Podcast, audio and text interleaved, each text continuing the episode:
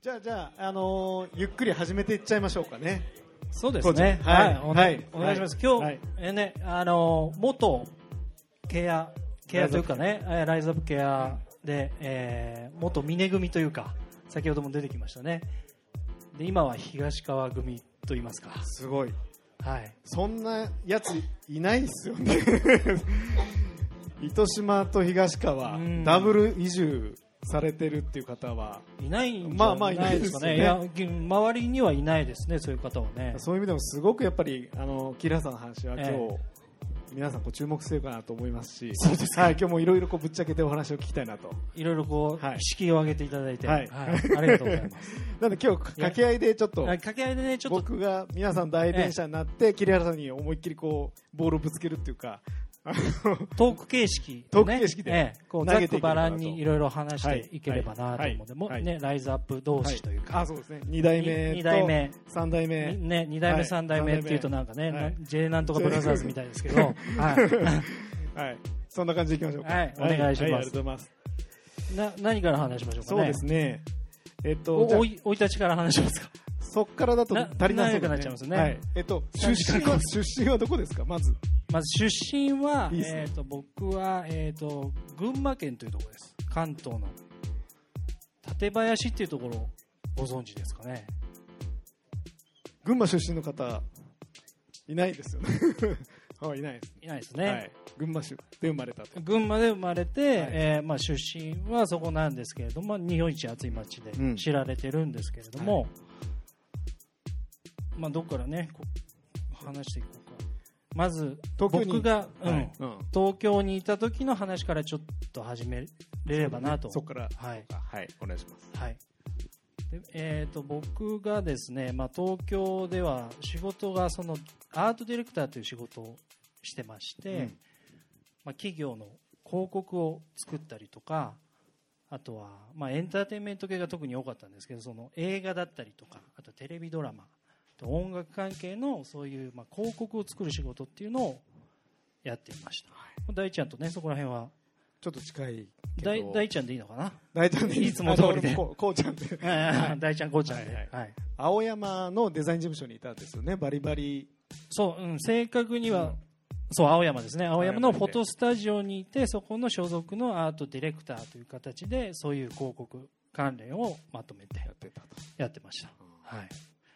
その時はねやっぱ大ちゃんも同じだったと思うんですけど、うん。やっぱり消費中心の生活といいますか、まあ、昼夜問わず仕事をしていて、まあ、生活も顧みずね、うん。こうクライアントとやり取りしたりとかで夜中に呼び出されて起こされたとか、そうだね。はい、なん大体12時超えるぐらいまで働いてた。あ全然もう2時頃夜中に夜中に連絡来てクライアントから。明日出向のデータがあるから、はい。これ作ってくれと、やれと。はい、はいっつって。そうそうそう。そういう生活を はい。まあしてたんですけれどももともと僕都会が好きじゃなくてでそれでずっと田舎暮らしというか、まあ、豊かな生活というかねまあいろいろ自分で作ったり野菜作ったりとかそういう生活をしたいなっていうふうに思ってたんですけれども、まあ、すごくそれを後押しするようなきっかけが自信があったと3.11ですね。皆さんも記憶に新しいと思うんですけど、はい、そうだね。その時にうん。うん、大ちゃんはどこにいました？俺はあまさにあの地下鉄に乗ってたんですよ。で東京東京で？おはい。311表参道から日本橋に向かう途中ではいはいはい。で地下鉄が止まったんですようんうね、ん。地下鉄が止まるってありえないと、うんね。はい、なで外苑前まで動いて、はいはい。えー、と地上に出たら第2波が来て、はいはい。表参道のビルがこんなにこんにゃくみたいにこう揺れてて。そうそう。でそのこんにゃくみたいに揺れてる中に僕の嫁さんが西新宿なんですけどね。あのいてちょ上にね。でその時にはもう長女を身ごもっていて臨月だったんですでもう生まれ1ヶ月で生まれるよっていうところで、まあ、揺れて僕はもうちょっと離れたところで仕事をしていて西麻布にいたんですけど、まあ、ちょっとそこからもう連絡も取れないしで交通もいろいろ麻痺してるし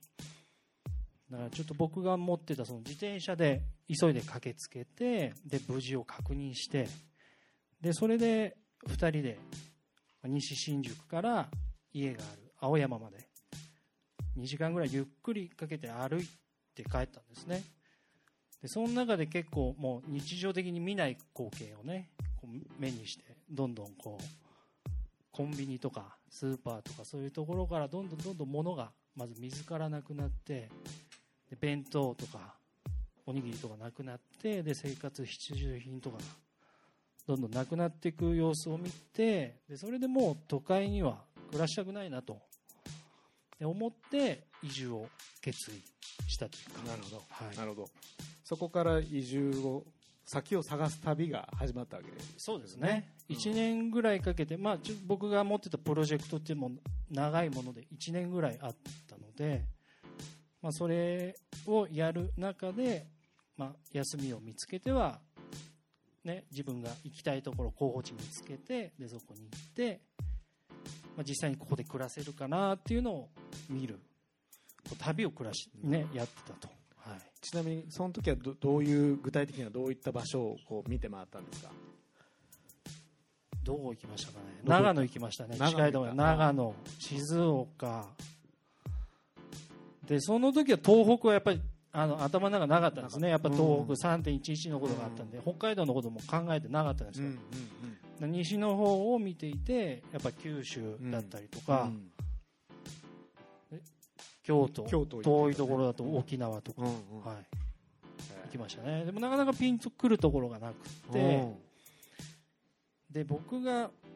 高校卒業してアメリカが大学だったんですね、うん。でそこでフィルム学科というところにいてでそこでお世話になってた先生が日本人の方でで生まれが糸島市。筑前前原。そう。アメリカで？アメリカで、の先生が、うん、先生が。すごいすごいですよね。でその方退職しはて糸島戻って、いるから遊びに来いって言われてて、で僕独身時代も何回か遊びに来てたんですね。ですごくいいところだなっていう印象があったので実際子供連れてったらどうだろうと。どういう反応するかなと思ってでそれで行ったんだ。はい。そうですね。まあこれ一番最初に右側の写真がね一番最初に子供を連れてった長女ですね。まだ多分1歳ちょっと2歳になってないぐらいですね。で田園風景があって、まあ、野菜もね美味しいですね。やっぱね、糸島はね、うん。まあ、こういう環境の中で子供を自然と育てていきたいなっていうふうに思うようになったと。ほどなるはい、で一番最初に行ったその糸島のビジットですごく印象的なことがねあって、まあ、さっき坂口さん言われてましたけど、その小材の森っていう、ね、商店街筑前前原にあるね、あそこでたまたま僕たちランチをしていてで隣の席にご婦人とあとはお嫁さんとでお孫さん。で年も多分1歳いってぐらいないぐらいかな。がいてでうちもちっちゃい子がいたんで自然と声かけられてでその場ではさよならしたんですけど次ココの木さんはい行ったらまた会ってそのご婦人と、はいはいはい。で実は僕たち糸島移住したいんですよと。うん。言ったらじゃあうちに来てみなさい。ケアっていういい地区があるからで移住者の人もいるから東京からの来てみてくださいっていうので行ってみたらあそのご婦人がなんとね今日の坂口さんの光一さんの奥さんあだったと。久美ちゃんですね。久美ちゃんだったええ。すごいね。そうなんですよね。でその時はまだそのねライズアップやるとか全然決まってなかったんでうんその時は久美ちゃんのお姉さんが持ってた物件、うん。空き家があったんですけどそこに入れてもらってで糸島生活を始めると。やっぱ来てうちに来来なって言われたことってうん。すごい嬉しかった、いや嬉しかったですね、うん。やっぱその人のつながりっていうか、うん。やっぱ僕も、ね、今でこそいろんな地域を回ってますけどやっぱり決定打になるっていうのは人そこにいる人とのつながり。で直感的にダダダってつながる時がたまにあるんですよ。いろんな、ね、人が人を紹介してくれて、でね、あここに住みたいなって直感的に僕も思ったし、うん嫁さんも思ったし、うんうん。で子供も楽しそうだし、あここでいいんじゃないかなっていう。てっていうことはあの先生大学の先生がうん。糸島だってことを思い出して、はい。初めて子供連れて糸島行って、うんうん。その日の出来事だったわけでしょ？その日ですね。そう。そう。はい、はあ。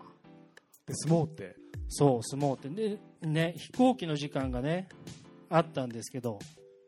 まあ、行ってみようってで坂口さん家行って。飛行機ずらして。いやもうねギリギリ間に合うだろう。その時距離感がな、うん。分かんないんでわかんない。ねそのケアから空港まで福岡空港までどれぐらいかかるか分かんないんで。間に合うだろうなと思って出て行ったらもう間に合わず。まあでも JAL さんのね神対応でこうはいはい。次の便にね滑り込ませてもらったってなるほどなるほど。はい。なるほそんな感じがはいあります。どはい。で僕たちがその糸島で東京脱却して、まあ、糸島で暮らしたい、ね、どういう生活をしたかったかっていうとやっぱりまあシンプルな暮らしをしたいなっていうふうに思いました。で消費中心の生活から抜け出してなるべく自分たちで作るライフスタイルへのシフト。今までやっぱりね東京ではずっと消費消費ばっかりだった。そのループから抜け出してなるべく自分たちで物を作って何かあったとしてもサバイブ、ね、生き残れる力をつけたいなっていうふうに思ったのが、まあ、移住の、ね、きっかけというか、はい、糸島のでの第一歩ですね。具体的にはねあの食べ物ですね。自分たちで畑をやったりとか今日も来てもらってるんですけどね。あ師匠。師匠が。農業の農業の師匠。農業の僕が勝手に師匠ってはい。呼んでますけれども坂本さんにもねいろいろお世話になったり。うん。であとはまあこれちょっと見づらいですけどね。これ自家発電というかねオフグリッドのソーラーつけてこれ今ライズアップですね、はい、ね。で部分部分は自分たちで例えば電灯つけてそれは太陽光で賄おうよとかそういうワークショップやったりとか。っていう暮らしを徐々に徐々にこう実現し始めたっていう感じですね。でそんな中で、えーいろんな人との関わり合いがありつつで糸島で1年ぐらい経った時に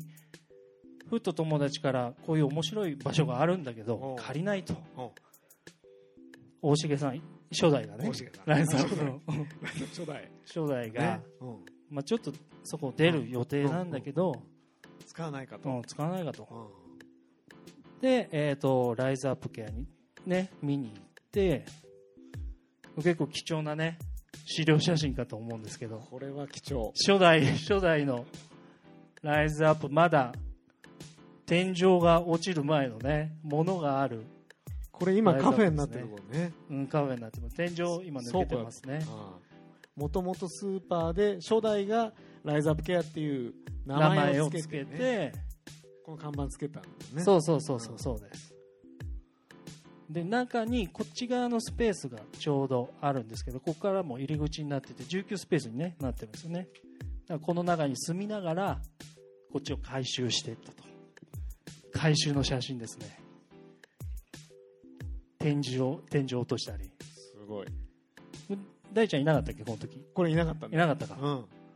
これ地元の藤原あ藤原健健生さん。そうそうそうそう。藤原健生ガラクタ市でね、はい。有名な25日やりますけど、はい。はい。で来てもらったりとか電気とか、まあ、こういう棚つけたり換気扇つけたりで看板もね変えてねちょっとスタイリッシュに、すごいかっこよかったねうん、急にかっこよくこれ自分で作ったんですよ。ね。糸の子で僕自分で。好きな書体を。今もこれ？ここれだよ。あこれです。はい。ね、はい、だもう今の形はほぼほぼこうちゃんがほぼ自分で作った感じだよね。うんうん。そうですね、うん。だその時のケアっていうのがね、まあ、僕すごい好きだったんですけどやっぱりケアっていうとどうしても夏のシーズンだけのイメージがあって夏観光客の人たちが海に訪れて、まあ、冬はちょっと閑散としてるというかそれをちょっとねあのもうちょっとにぎわった場所にしたいなと常に。これあこれすごい。さっきのこれがく車が置いてあった倉庫が、回収した後ですね。僕たちがやってた時2代目のライズアップケアです大ね体これ3週間ぐらいで一人でやってよ。ほぼほぼそう。そう一人でやっちゃったんですよ。同時期にあの関根さんたちユナイテッドピープルのね、はい。シネマのうん。関根さんたちも近くでカフェをね改修してたんです。斉藤さんもね今日いらっしゃってますけどね。一人でやりました。一人でやったんね、でしかもすごいなと思ったのがこれこれだけかやって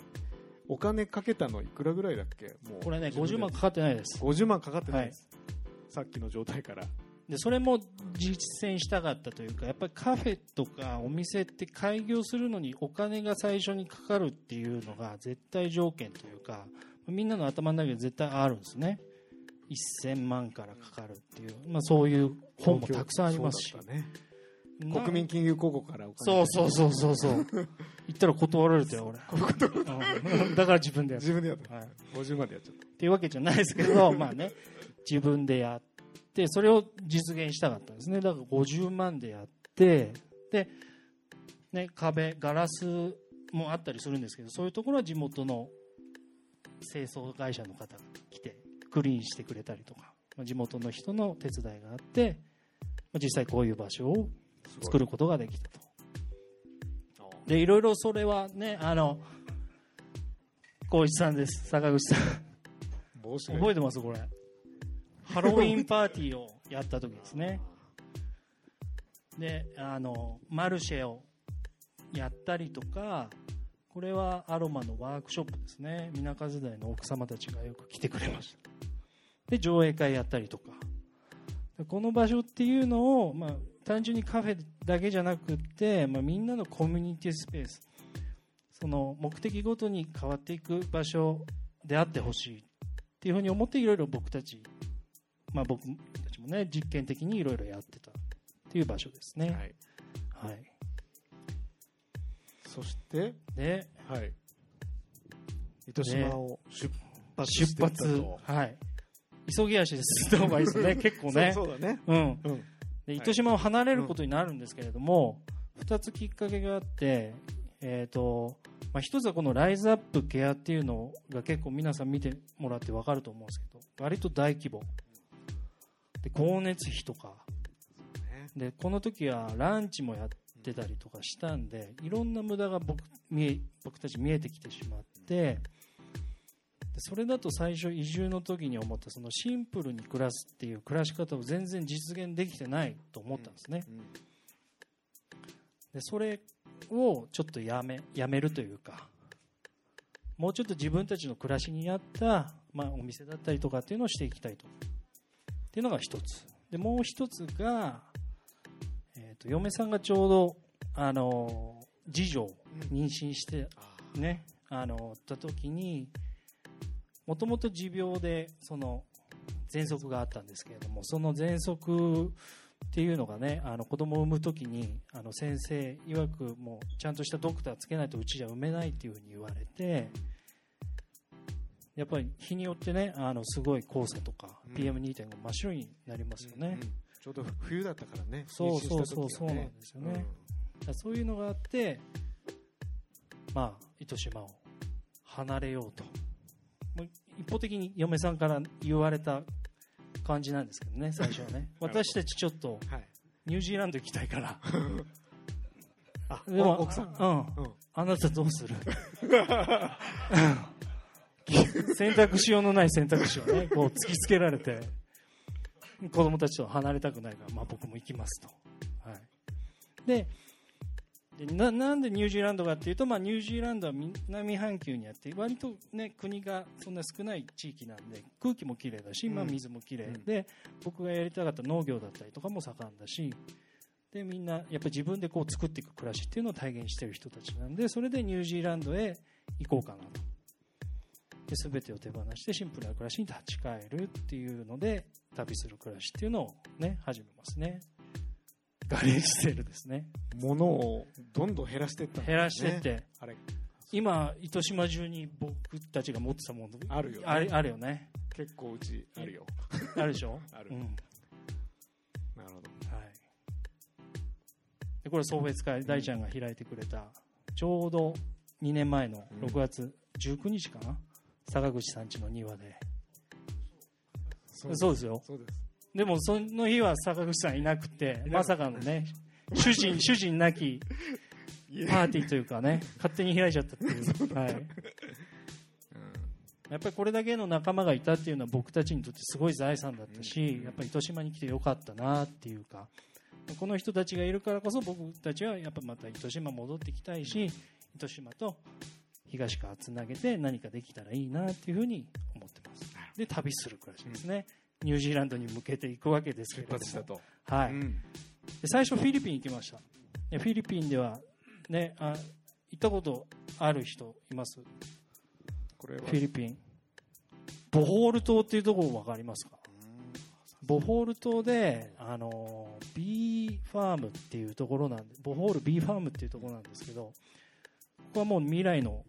リゾートだと僕は思っていて、うんうん。そのゼロキロメートル、はい。キロメートルゼロですね、とか。本。あとは、うん、うん。ゼロウェイストゼロ。ゴミを出さない、はい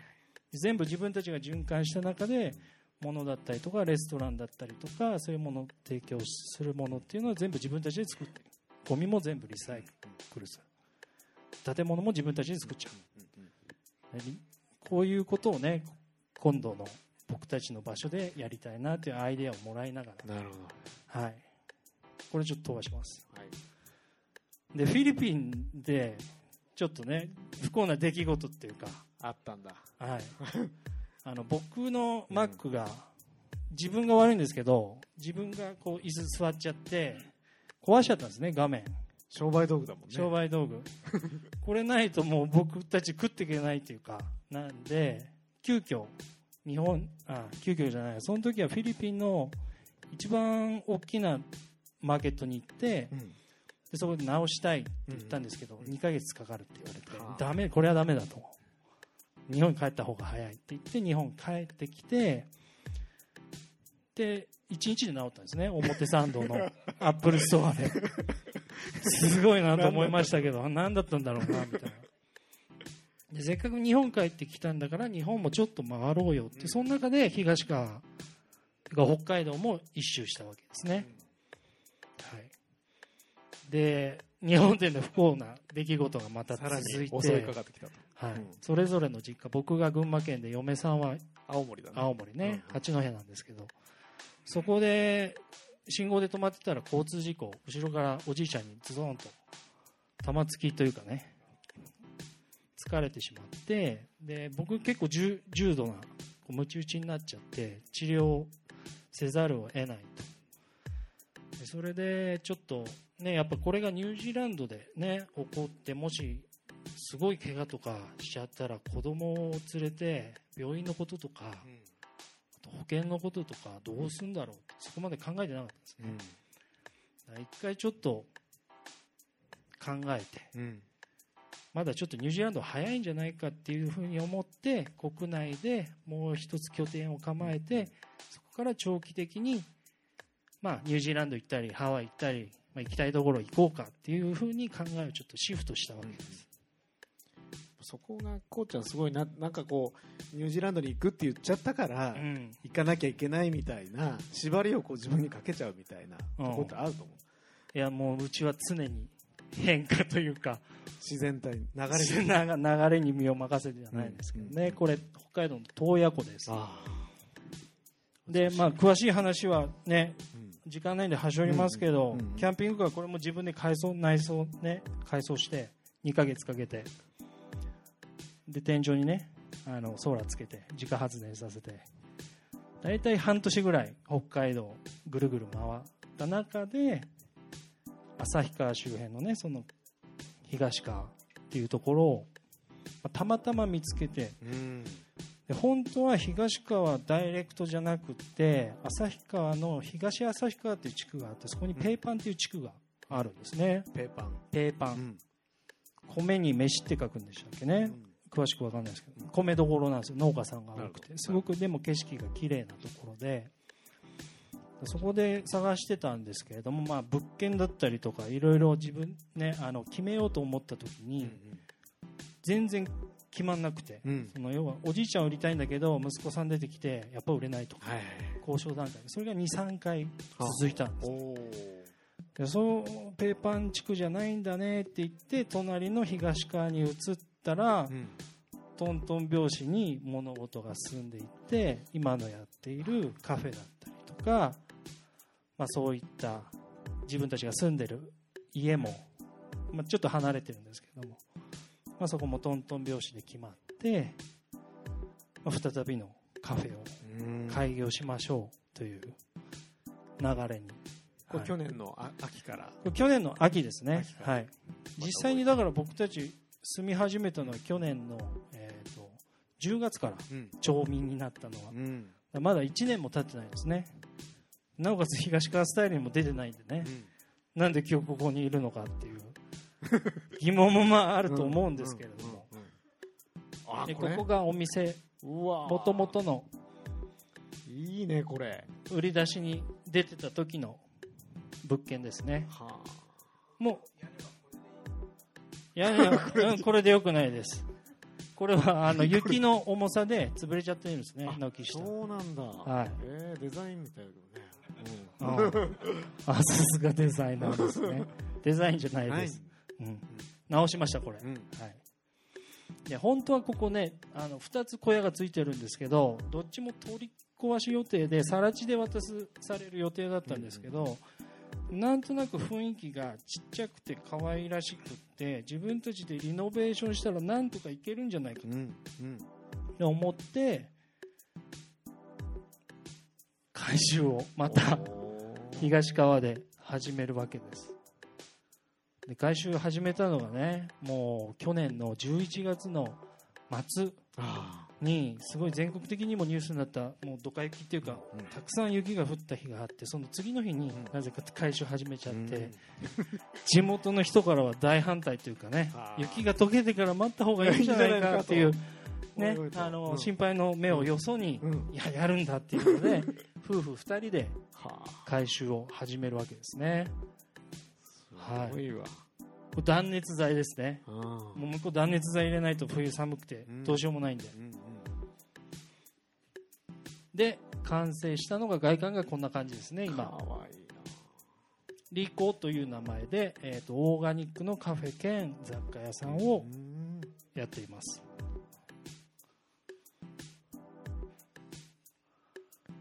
で名物は今僕が作ってるんですけどこのたい焼き。うん。これもちょっとこだわっててね、うん。あの一丁焼きっていう昔のうん。鋳物があるんですけど、うんうんうん。それを使って一つ一つ焼き上げるっていうスタイルの、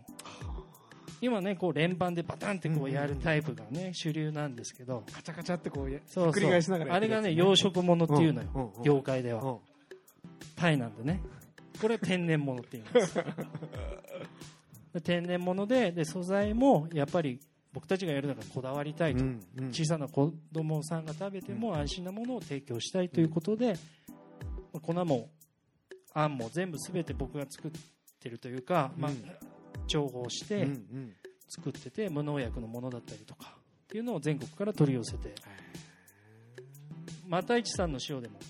作ったこともあります。そうなんだ。はい。コラボレーションだね。コラボレーション。うん。だから、ね、明日か明後日ちょっと行こうと思う、あはい、またちょっとね、はい、あなるほどなるほど。でスムージーもはい、引き続きやってますね。はい。でなんでたい焼き始めたかっていうと、うん最初もともとスムージーだけの予定だったんですけどそれだとやっぱり地元の人たちが来てくれないんじゃないかっていうおしゃれなね洋菓子屋さんって東川いっぱいあるんですよ。ドーナツ屋さんだったりとかお菓子屋さんとかでも和物って意外となくってえーあなるほどね。これはちょっと穴場だなと。うんうん。で僕たい焼きもともと好きなんで、やってみようかってオープンの1週間前に僕が嫁に行って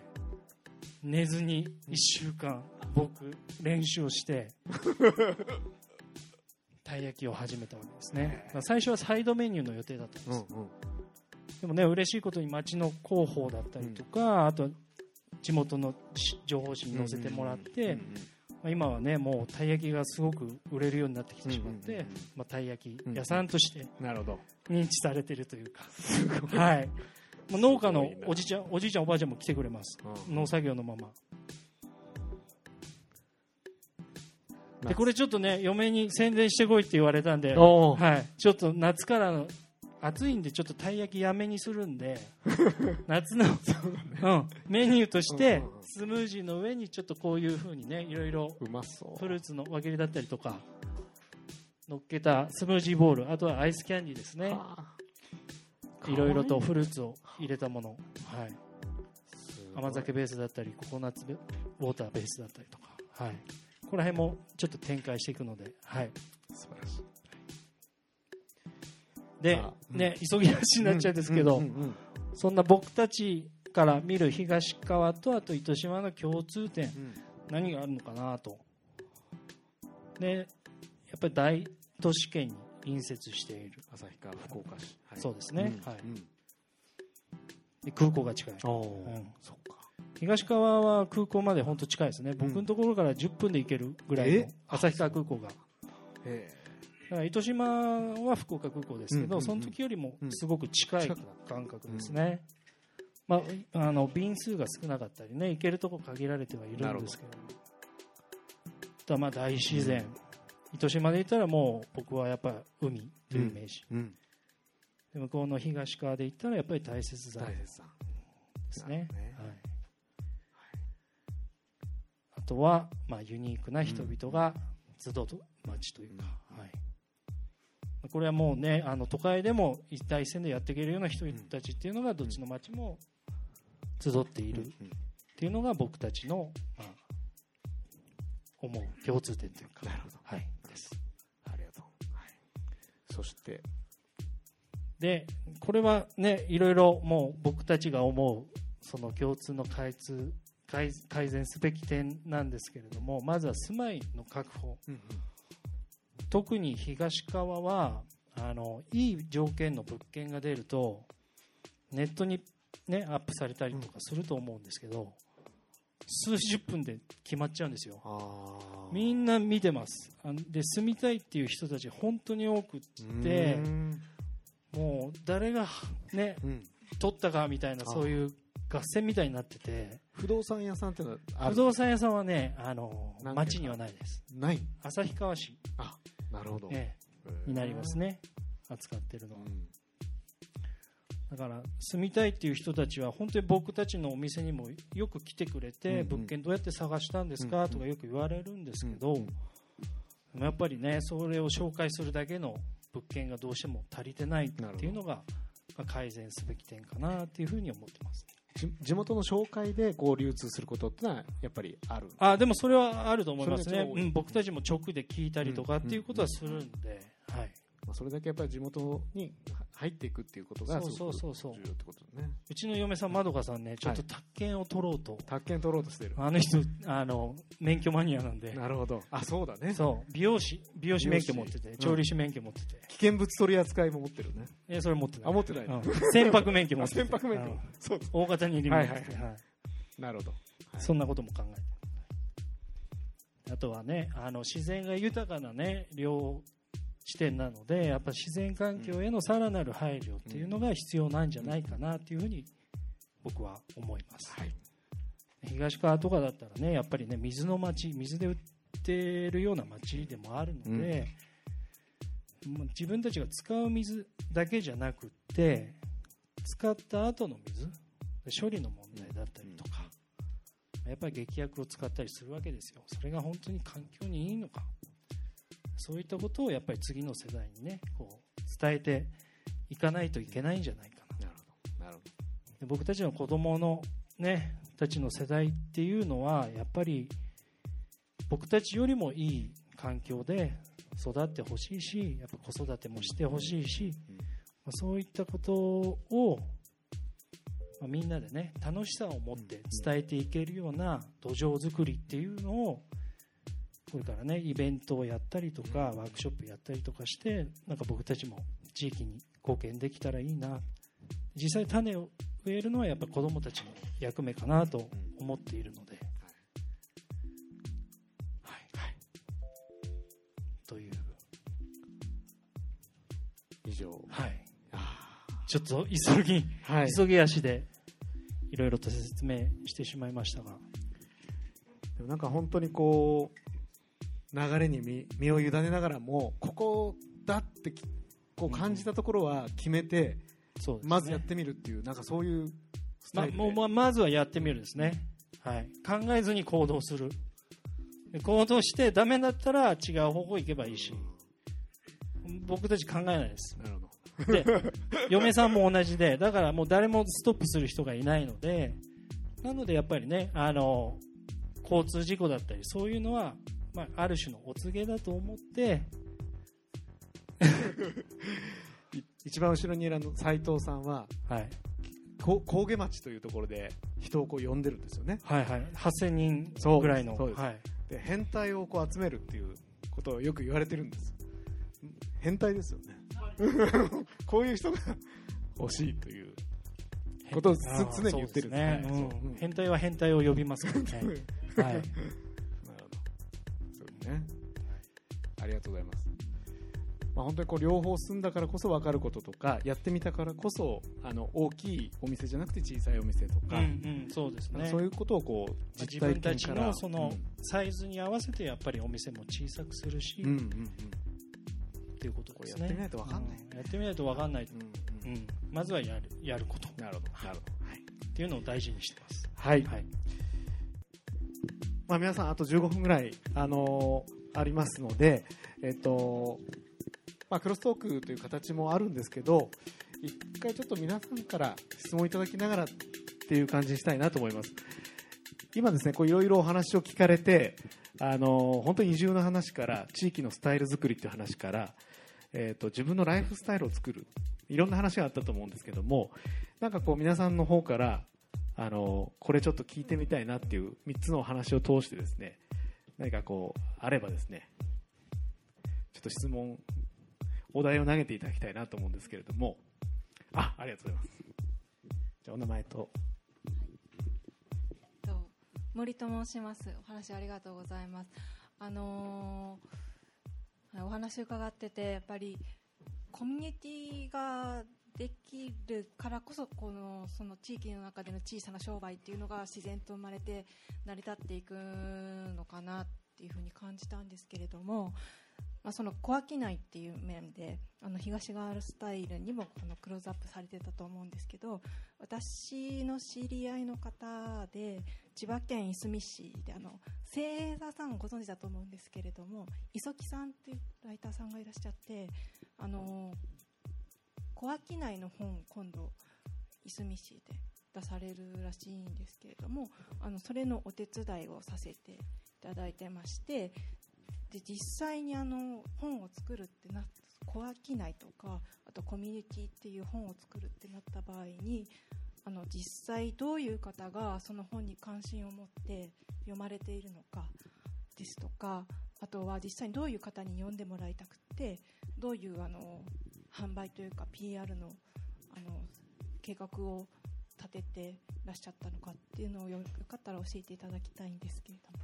すいませんちょっとまとまりのない話で。磯木さんは僕も友人友人というか知人でいすみはあの知り合いがいるいるんですけど今いすみもですねあの本を今作ろうとしているところみたいでいすみはあの千葉県の中にある町なんですけどなんか鎌倉のなんていうんですかね鎌倉にかつて集まってた人たちが今いすみに集まってるみたいな形でそこもまた盛り上がってる地域なんで注目して面白いんじゃないかと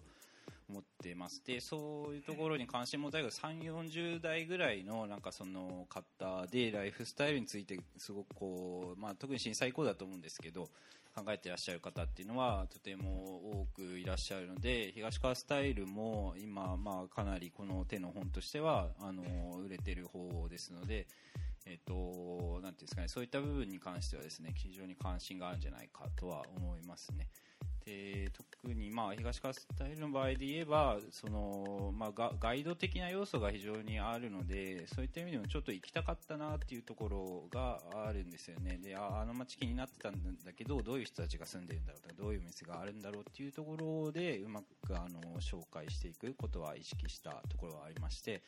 あの街づくりの本なんですけど街、まあ、これは小島先生と話しながら作っていったんですけどやっぱライフスタイルで店で行こうよっていうような流れを作ってそこを入り口にして深い、まあ、要は現象としてのそのこういろんな生き方をしている人がいてでもそういう人たちが生まれてきている背景がどこにあるんだっていうところで街づくりを紹介していくような構成で考えてました。すいません。ちょっと話それてるかもしれませんけど。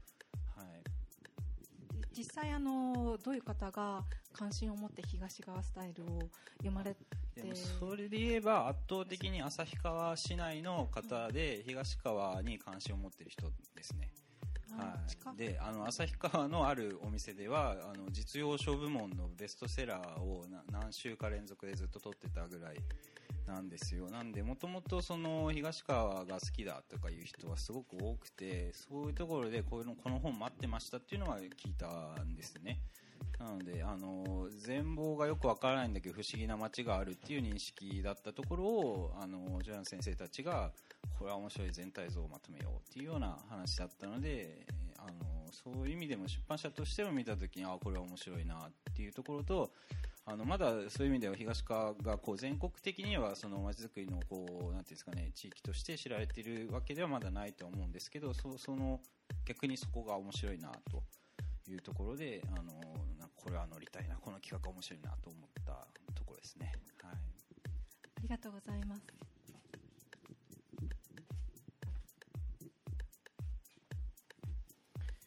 実際こう本が出てなんかあのシビックプライドっていうのがありますよね、まあ、そういうところってこうどうですか？地元の方はその本が出た後どんな変化が？そこが嬉しいところであの町の方にその自分たちの本だって思っていただけているところが、まあそうまあ、いい情報しか入ってきてないかもしれないんですけど、っていうような声をいただけるのは今回一番のそういう意味で言うとあのよくやってよかったなということですね。やっぱり地域の人にとってのや誇りになる本である必要があると思ってましたので、うん、そういう意味でもなんかじうちあの出版社はそのいかに売ろうとしてって当然考えますけど、うん、町の人たちが自然と、まあ、うちの町面白いでしょっていうこう紹介の時のまあ、なんですか、いい材料として使っていただけているというのはすごく嬉しいですし、そこはもうつ、なんですか、つかみようがないぐらい広がっていっている感触があるので。なるほどですね。はい。やっぱりあの、小島先生さん一緒にこう、まあ、この本はこう街から依頼したものではなくて自然とこう外の小島さんがこう街を見つけてその眼差しからこう出来上がった、まあ、そういうところもやっぱり地元の方にとっては誇りになるっていう感じですかね。うん、ありがとうございます。もう一人二人ちょっとあ田村さんじゃああじゃあ先に。え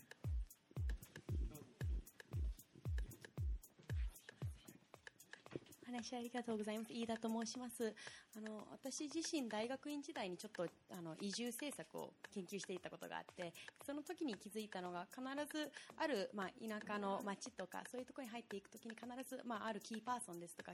キーとなる団体があったりするっていうのを気づいたんですけれども、まあ、あの、糸島、そして東川の方で、例えば何かその移住者を、その地元の人たちに溶け込ますような、えー、と役割を果たした団体ですとかそういった自治体の方や NGO、NPO など、まあ、NPO の方などっていうのはいらっしゃったのでしょうか？えっと、まず東側からですけど、あの本の中でも書いてるんですが、あの役場でスーパー公務員はいないよという書き方をしてるんですね。ということはキーパーソンになる人間は全員だって言い方をしてるんですけどそれはちょっときれい事かなっていう 気がやっぱりね目立つ人はいます。だから職員の中でも、えー、例えばあの移住に限らずですねあの婚姻届だっていうことを持ってきたり株主制度をあの立案したっていうキーパーソンは実はいるんですよ。だけどそれがなぜえー、そういうことができるかっていう謎がやっぱり職員の中でもあるっていうことで後押しするスタンスができてるっていうことだと思うんですね。ですから移住だとかのことでもえー、そのキーパーソンとなるような人間は何人かいて積極的にその移住者に対するこういうふうに対応した方がいいということを発案する人間は当然いるわけです。でそれをやれる環境っていうのを例えば行政であれば作ってるっていうことが重要なのかなっていうふうにちょっと感じてますね、はい、あの取材の中であの発見発見したというかあのお聞きしててあのすごく印象深かったのはその小小学校区がコミュニティの基盤になっててその中でその声掛けをものすごいきちんとやっていらっしゃるんですねでそういう意味ではあの、まあ、特定のキーパーソンということではないかもしれないですけどしっかりその巻き込もうとしていく方々がいらっしゃるのもあの見えてきました。あのこれどの世界もそうだと思うんですがこの人に聞けば全てということはなくてあのいろんな層、まあ、レイヤーというかがあってわゆるコテコテの地元の、えー地域社会でのこうリーダーとかねいうのとそれから、えー地元の中でも若手でこう外のとのやり取りもしながらやってる人とそれから移住者とかいくつかのレイヤーの中でやっぱりなんていうかなああの人に挨拶した方がいいよとかねあの人に一回やったらやっぱそれで違うんですよね。だからレイヤーがやっぱり見えないとダメでで特に地元っていうのはこの人とこの人は仲が悪いとかやっぱそれこう踏んではいけない尻尾がいっぱいあるんです。あのそれはね能天気にやると本当に修復に時間かかるのでそこは本当リテラシーなんですよね。地元リテラシーっていうのはやっぱり時間がいる部分もあるしそういうのを常にやっぱ気をつけないいかないとあの人がこの人がリーダーだからといくとねこう大変なことになる可能性もあるというやっぱりこうご自身でやっぱりその辺のアンテナを張りながら自分でこう構成していくしかないと思いますね。ありがとうございます。桐原さんどどうですか？こう2つの町に移住してみてどういうこう間にこう入ってくれる方とか今東川でお世話になっている方とかじ地元との付き合い方いや結構東川とその糸島を比べると割と東川の方が皆さんこう親身になってくれる人の率が高いと思います。で例えば僕が何かやりたいって言った時にみんなも自発的にじゃあこういうものも一緒にやろうよっていう案を皆さん出してくれるんですね。それは移住組も地元に住んでる人たちもまあみんな一緒になってやりたい、まあ、志を同じ持った同じ人たちっていうのが、まあ、その目標に向けていくっていうのは、まあ、東側の方がちょっと僕はやりやすく感じていますね。で実際今度10月10日に、えー、とアースデーって皆さんご存知ですかね地球のことを考えて行動する日っていうので1970年代にアメリカの上院議員の人が、まあ、提案した日なんですけどそれの東川アースデー東川ちょっとやろうと思ってましてあの木村明則さんって聞いたらちょっとねはてなってなると思うんです。けど奇跡のりんごのおじいちゃんが公園に来てくれてあの JA 東川だったりとかそこら辺の人たちとお話交流会だったりとかをしてくれることが決定したのでまあそこら辺もちょっとあの JA の青年部だったりとか僕がいろいろ声かけさせてもらっていろんな人たちがやっぱり横一列でね誰がこれやるっていうんじゃなくてなので、はい、10月10日やるんでちょっと町の方も。え？うんあのいやおけそれもねいやあの僕がお店やった理由の一つでやっぱりお店やるといろんな人が来てくれるんですよね。いろんな人とつながりを持ってこういうのをやりたいって言ったらやっぱりじゃあこういう人を紹介するよっていうのでどんどんどんどんつながっていってくれるので嬉しい連鎖というかぜひぜひまたちょっと企画書持って。また帰ったら、はい、よろしくお願いします。ありがとうございます。もうひはい田村さんお願いします。どうぞ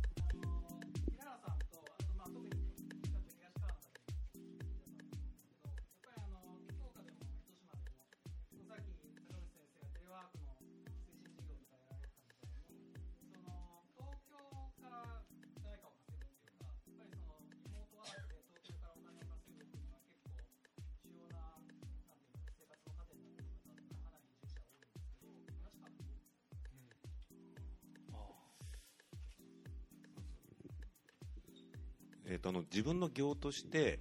えー東京をターゲットにしてるっていう人はいるとは思うんですけど例えばあの IT 系であのやってる個人事業者だとかもいますしそれは当然いると思うんですけどそんなに今の段階では多くないと思うんですよね直接的には。で、まあ、そういうところから移住してきた方もいるのでそういう経験を生かして都会のニーズだったりっていうことを田舎に取り込んで業としてこう生かしてるっていう方の方が多いんじゃないかなって気はしますけどどどうですかね？そうですね。僕としてももともとの、ね、職業がそのアートディレクターというか広告の仕事を東京でずっとやってたわけなんですけれども今はそっちの仕事っていうのはあまりやってなくてですねどちらかというと地元に根ざしたその、まあ、例えばお店を立ち上げた時のロゴを作ってあげたりとか、まあ、ブランディング周りといいますかショップカードを作ったりとか、まあ、そういったことのデザインアドバイザー的な役割で今ちょっといろいろ東川の街でもちらほら、ま、声がけしてくれる人が増えているので、ま、そういった意味では僕が今までやってきた経験というのを生かしながらなおかつねそうあのいろんな仕事というか副業を僕の中では持つ感覚でいてデザインだけで稼ぐんじゃなくて、まあ、僕の場合はショップお店もあるしで趣味としてあのリメイクするというか古い家具をリメイクしてそれを、まあ、売ったりとか提供したりということもやってたりするのでそういったいろんな自分の、まあ、趣味の範囲のものも仕事にしていくというかね、まあ、そういうふうな、はい、のも東川スタイルなのじゃないかなと思ったりもしてますね。ありがとうございます。じゃあ、大体、えっと、今、時間ですかね。えっと、いろいろ、あの、聞きたいことはあると思うんですけど、えっと、時間になりましたので、この辺でちょっと締めていきたいなと思います。えっと、最後にこう皆さんに、これから、あの、さっきこう10年というかですね、長いスパンで、こう地域で作っていく、その、えー糸島スタイル、東が、東がスタイルっていうのは、どういうことをこう、あの、スタイルとして作られていきたいかっていうことを、自分、ご自分のスタイルというところも含めて、あの、一言ずついただいて締めていきたいなと思います。じゃあ、桐原さん。はいえー、とそうですね僕が何より一番、ね、思うのはやっぱり次の世代子供たちの世代にやっぱり楽しさを持って、まあ、強制的にこうしなさいっていうやり方だけじゃなくって多様な選択肢を与えてあげられるようななるべくその場所っていうのを多く作ってあげたいなと思っているので、まあ、その可能性を、ね、なるべく広げてあげて。中だけじゃなくて外からのやっぱり目だったりとか刺激っていうのももちろん大事だと思うのでそういった意味では僕が日本全国、まあ、世界もねちょこちょこ回ったりした中で東川と旭あ糸島っていうところは、まあ、得得意得意なところというかねそれを実現されている人たちっていうのはものすごく多いなと思ってるんですね。で次の世代のスタンダードっていうのはここから生まれてくると僕は確信してるんで、まあ、そういった意味では、まあ、僕もね自分がやれることをこれからやっていこうかなと、はい、思います糸島をつなげながらね、はい、東側とはいえーとあの私は東川生まれで東川育ち、まあ、大学56年あの含めてちょっと出たんですけどあの帰ってきて役場に携わって二十何年仕仕事している中でやっ東川は変わっていて変わってないっていうところがやっぱり魅力だと思うんですね。もともとあった力がやっぱり今住んでる人たちにとって非常に魅力的に移ってそれが人を人が人を呼び合って今の、えー生活スタイルをみんな確立し始めたのかな。それに、えー元から住んでる人たちも、えー影響されてというか一緒に、えー作り上げるような形に今住みつつあるのかなって思うんですけど、えー10年後どう10年後どうなっていってほしいかって自分で考えた時には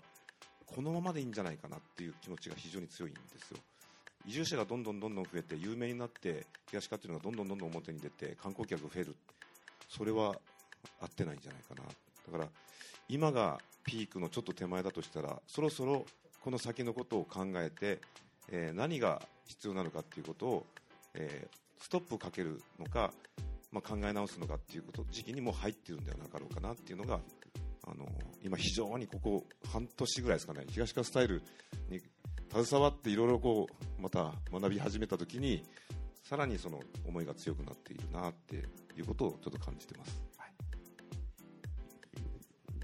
私はあの糸島のお話も聞いてあの内物差しという言葉がすごくいいなと思ったんですけどあのそれはままさに東川で表現していたそのスタンダードということと全くほぼ同じかと思うんですよね。今までやっぱりか誰かと比較しての価値がいかんっていうところがまあ、メディアっていうなんていうんですかね媒体自体もそういう価値判断から伝えてきていたところをまあ、こうこういうものがいいよねっていうのをこう内側から発信していく時代がこうやってきてそういうのに共感する人が広がってるっていうところがあると思うので、まあ、出版はまあ小さいメディアでありますけどそういったところのです、ね、価値をこう発見していくようなお手伝いをしていけたらと今思っております。はいえーっとさっきあの、えー東側の写真に当たるのって糸島って何だろうっていうのはこうクエスチョンだったんです。それ僕はもうこれだっていうのはほぼもう 決めてまして。でやっぱりそれってやっぱりね言葉こう国境文化、ね、世代を超えてなんかみんなが集まれる。で地元の人もいろんな役割で参加できる。ということを探すとねやっぱり食にまつわるのが僕が一番糸島らしくていいと思ってて。でそれはやっぱり食堂ということでね。でさっきは162の、えー自治区があると言ったんですが自治区ごとにそれぞれの、えー地元食堂が、えー得意得意をねこうみんなで持ち寄り型でやってワイワイ集まって、えー子ども食堂的な役割もあるし、えーね、お客様にこう入ってもらってもいいしということをぜひ、えー井上さんやっていきましょう。後ほど。それからスタイルってことでもう一つごめんなさい思ったのはなんか東方素敵だなというのはことさらになんかこと上げ言葉で言うんじゃなくてやっぱ後ろ姿ですよね。で実践があってで今回本で初めて気がついただからそれが一番いいと思っててやたらなんかマーケティングブランディングっつってねなんかデザインだなんとかだっていうふうなことで綺麗に整理してかっこいいというのがねこう主流になっていくそうじゃなくてやっぱりごく自然に普通にそれがスタンダードということですね。だからそういうだからスタイリストにやっぱりなっていきたいし地域もそういうスタイリストの集まりになれたらいいですね。ぜひなんかこう東側と糸島スタイリスト、えーこう連合をやりたいと思います。よろしくお願いします。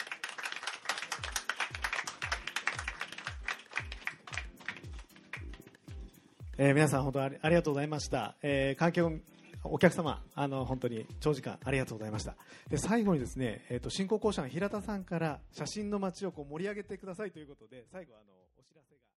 Love FM Podcast. ラブ f m のホームページではポッドキャストを配信中スマートフォンやオーディオプレイヤーを使えばいつでもどこでもラブ f m が楽しめますラブ FM.co.jp にアクセスしてくださいね Love FM Podcast.